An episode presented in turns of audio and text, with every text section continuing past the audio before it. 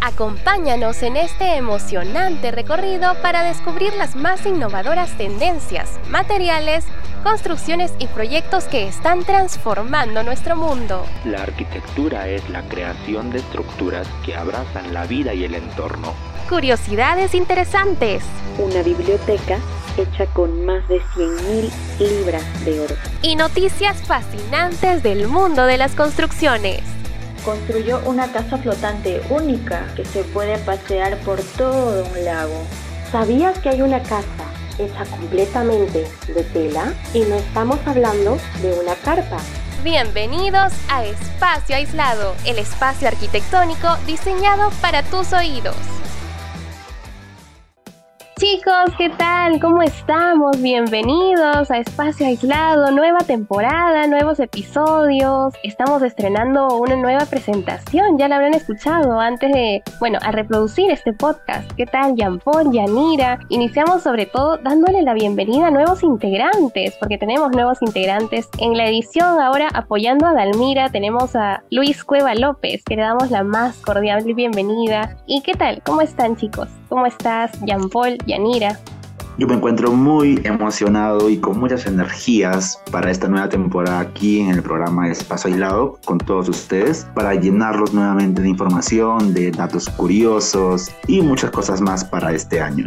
Por mi parte, yo me siento como la canción de Phineas y Fer donde dicen: Se acabó el verano, te van las vacaciones, que fueron increíbles porque sí, ya se van las vacaciones, pero igual estoy con todos los ánimos para poder comenzar este programa. Ya comienzan las clases, pero siempre hemos podido organizarnos para poder comentar mientras damos clases. Y bueno, hoy día vienen temas muy interesantes que nos va a contar también María Fe. Estén conectados. Sí, chicos, efectivamente, empezamos con todo, renovadísimos y también sabemos que estamos en una situación por ahora de emergencia donde están aconteciendo algunos efectos de estos embates climáticos que han sucedido. Además también hablaremos sobre el premio Pritzker de arquitectura, que es como el Nobel, ¿verdad? Es, es, parecido al premio Nobel, es uno de los premios más, si no es que el más importante. Y hablaremos de un arquitecto, urbanista, activista y ama la ciudad de Galicia. Hablaremos de David Chipperfield. Sí chicos, quédense con nosotros. Así que empezaremos con Puente Informativo en Espacio Aislado, aquí en Radio PN. Conecta contigo.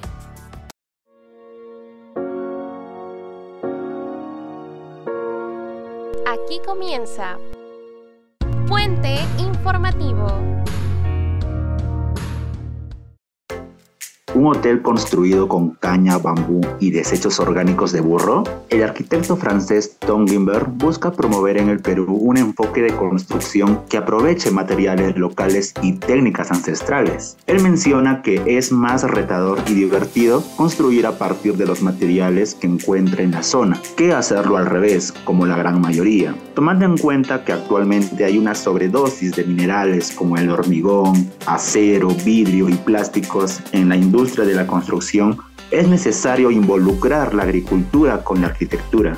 Este 2023, el ganador del premio Pritzker es Sir David Chipperfield, caracterizado por buscar la funcionalidad y accesibilidad en sus más de 100 obras. Cuando diseña, le gusta preservar la historia y al mismo tiempo darle un toque actual, jugando con la luz y la gran variedad de materiales. Es por ello que también ha sido parte de muchas reconstrucciones y obras desde cero, ya que su trayectoria va desde el primer museo levantado junto al Támesis en Henley hasta el recinto parlamentario Bloque 2 en Ottawa, Canadá.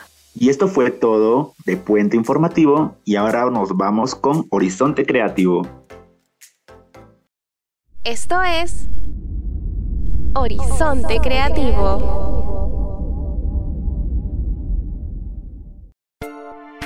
Continuamos con Horizonte Creativo. Debido a los recientes acontecimientos y embates climáticos, consideramos oportuno realizar una entrevista con tips que nuestros oyentes pueden tomar en cuenta. Para ello contaremos con el apoyo del arquitecto Carlos Cernas y Fuente, que tiene un magíster en gestión de la construcción, cuenta con 20 años de experiencia en dirección de obras residenciales y es docente a tiempo completo de arquitectura en la Universidad Privada del Norte. Sumado a él, nos acompañará la arquitecta Maricielo Brenes Gutarra, quien es docente de la Universidad Privada del Norte. Además cuenta con una maestría en gestión urbana, planificación urbana y regional. Sí, efectivamente, Yanira, estamos muy felices de contar con la participación del arquitecto y yo sé que a la mayoría de personas les gustaría saber cómo identificar si su vivienda se encuentra en una zona de riesgo y qué medidas podría tomar. A continuación, escucharemos la respuesta. Bien, para identificar las zonas de riesgo, lo primero que debemos hacer es recurrir a la información con la que cuenta la municipalidad de la jurisdicción. Eh, muchas de ellas cuentan con planes de mitigación de riesgos de desastres naturales y dentro de ella existen planos que identifican las zonas de riesgo de la jurisdicción, mapeando todos los riesgos naturales que puedan suscitarse. En algunos casos eh, puede ser sismos, en otros casos puede ser desprendimiento de rocas, tsunamis, desbordes de ríos, quebradas secas, etc. Otra forma, eh, pero no tan certera, podría ser indagar sobre desastres naturales ocurridos en el pasado en el mismo lugar.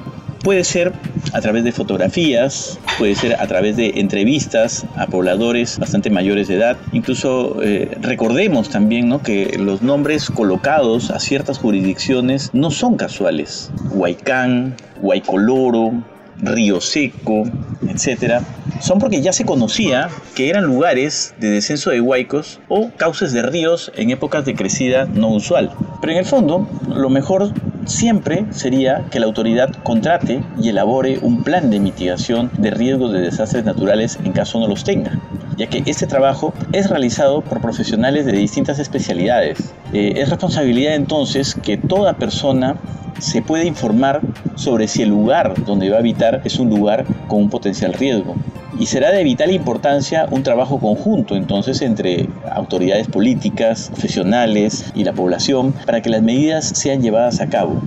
Tener presente también que pues, en muchos casos podría sugerirse una reubicación y esto no es fácil para ninguna persona asumir el hecho de que tiene que cambiar de barrio o de casa. Es por ello que el trabajo de concientización acompañado de planes de financiamiento y de habilitación urbana muestren los beneficios de la misma a la población y además de ello finalmente que nunca borremos de nuestra memoria los desastres ocurridos en estos tiempos.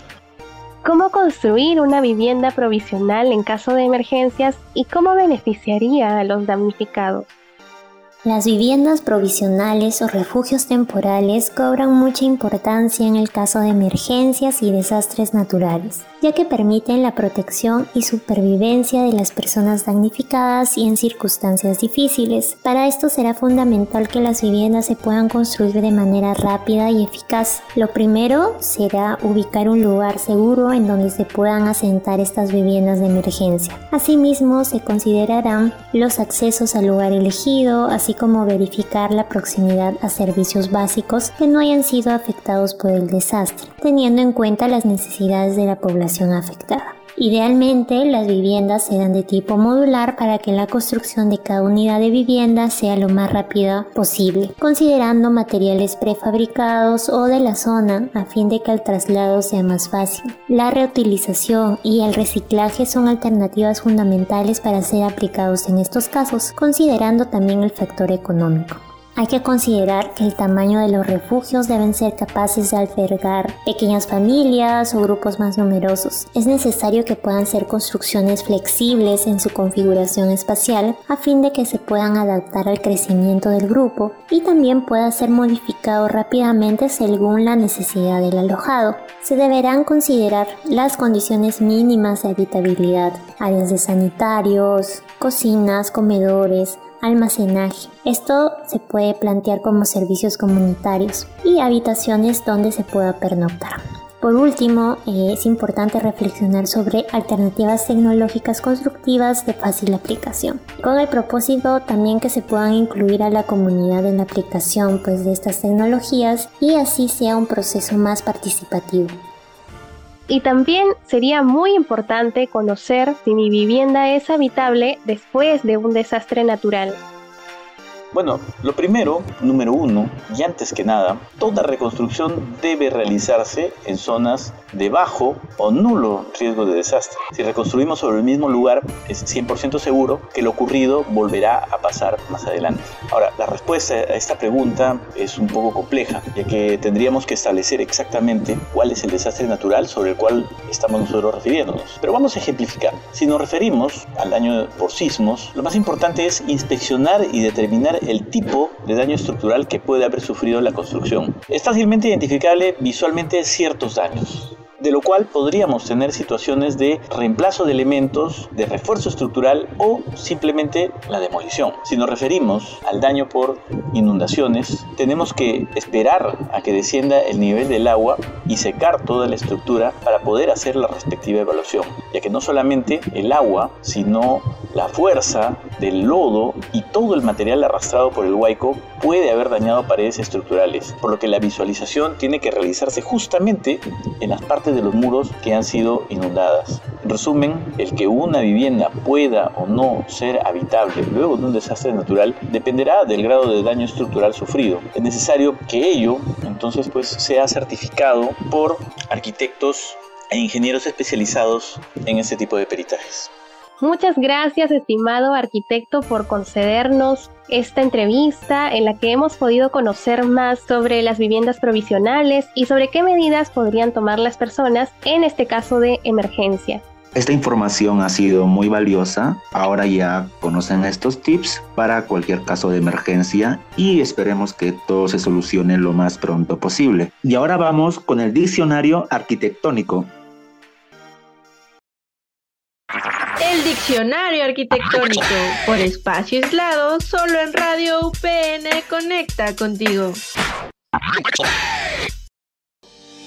La palabra para este episodio será render. ¿Qué opinas, Jean-Paul? ¿Qué se te viene a la mente cuando hablamos del render? Render, muchos habrán escuchado esta palabra, o el renderizado, renderizar. Quiere decir, es la representación de un proyecto, ya sea de un edificio, una casa, un hospital. La representación visual, tanto de la parte externa como de la parte interna, que hace ver a un cliente cómo concluiría o cómo quedaría su, su proyecto, ¿no? Exactamente, es como una foto tomada desde el programa 3D para que el cliente pueda ver cómo va a quedar su propuesta. Además existen diferentes tipos de estilos de render. Uno de ellos es el render realista, el render fotorrealista, el render con estilo revista, el render de videojuegos, entre muchos más un ejemplo de situación en la que se necesite un render.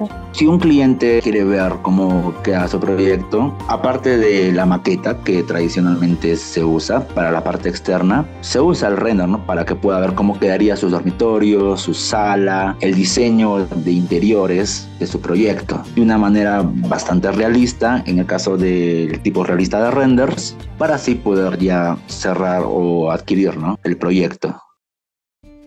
Muchas gracias por escucharnos. Para nosotros ha sido muy gratificante volver en esta nueva temporada recargados de datos, de información, de curiosidades y sobre todo volver con ustedes, ¿no?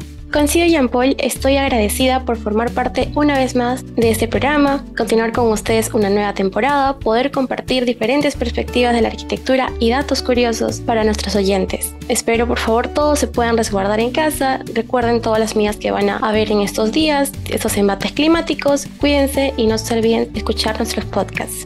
Se vienen episodios muy muy interesantes, así que no se los pierdan. Continúen escuchando Radio UPN Conecta contigo. Y recuerden que este programa es coproducido por la Facultad de Arquitectura y Comunicaciones, la única relación a distancia que sí funciona. Regresamos pronto chicos, hasta la próxima. Chao. Hasta luego.